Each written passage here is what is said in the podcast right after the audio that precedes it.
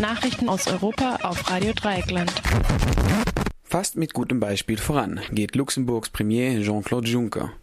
Nachdem ihm sowohl Opposition als auch Koalitionspartner vorwarfen, seine Aufsichtspflicht gegenüber Geheimdiensten vernachlässigt zu haben, lässt der Premier durchblicken, in einer Kabinettssitzung heute Neuwahlen auszurufen.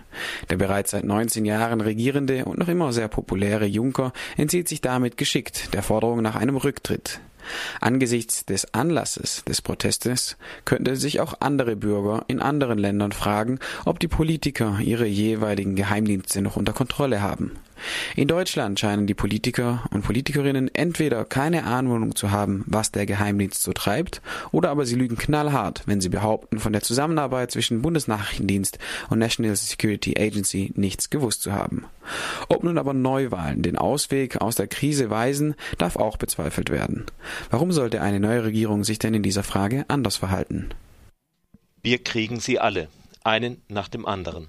Das hat der türkische Ministerpräsident Tayyip Erdogan seinen Anhängern im vergangenen Monat versprochen und nun macht er sich daran, sein Versprechen zu erfüllen. So hat das AKP-dominierte Parlament praktisch über Nacht ein Gesetz, ein Gesetz erlassen, das die kritische Architektenkammer künftig direkt der Regierung unterstellt und alle eigenständigen Einnahmen der Kammer unterbindet. Universitätsrektoren, die sich mit den Protestierenden solidarisierten, werden entlassen.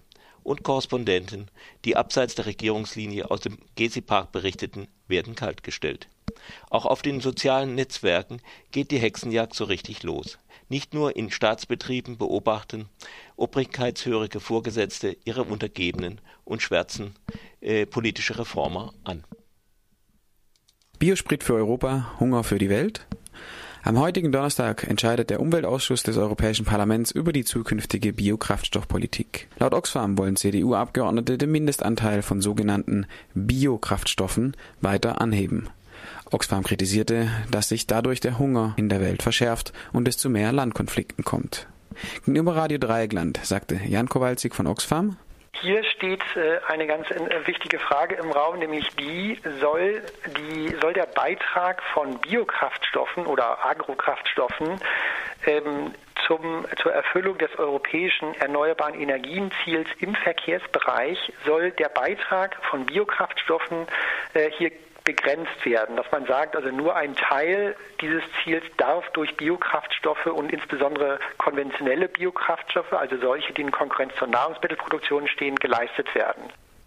Auch für Martin Häusling, Mitglied des Agrarausschusses im Europaparlament, stimmt jeder Abgeordnete, der sich gegen eine Begrenzung von Agrosprit ausspricht, für Hunger in den ärmsten Ländern. Abtreibungsbann in Irland gerät ins Wanken. In einer Marathondebatte am gestrigen Mittwoch bereiteten die Abgeordneten des irischen Parlaments die Abstimmung über ein neues Abtreibungsgesetz für den heutigen Donnerstag vor.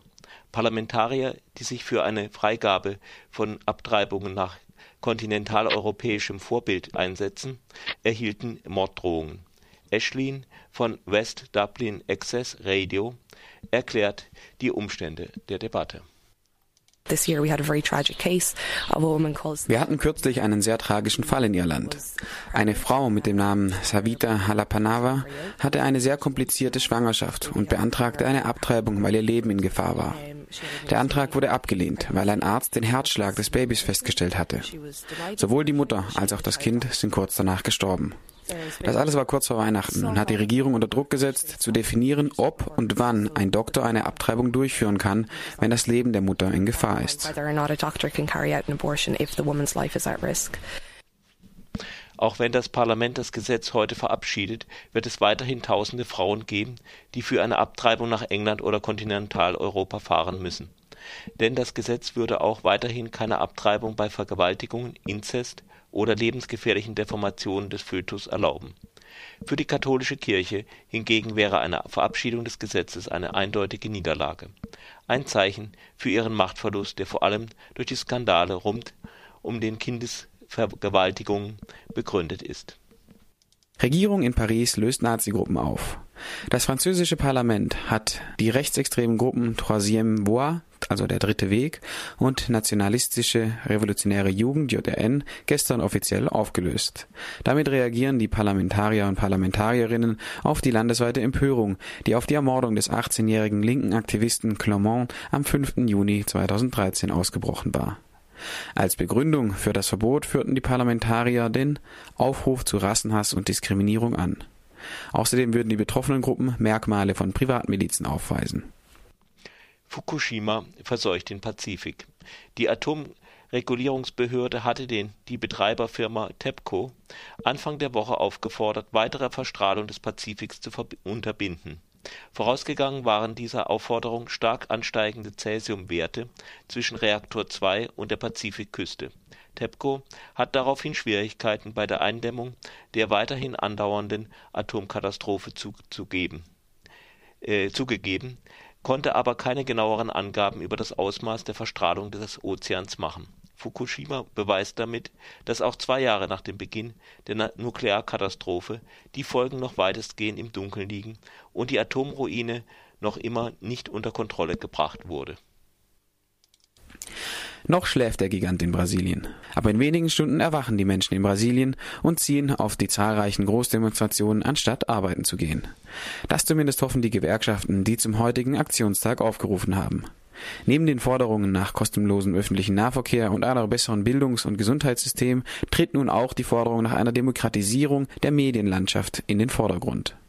Das bundesweite Forum für eine Demokratisierung der Kommunikation mobilisiert in mindestens fünf Bundesstaaten zu Protesten vor großen Medienkonzernen wie zum Beispiel dem Globo-Netzwerk, das 75 Prozent der Kommunikationskanäle in Brasilien kontrolliert.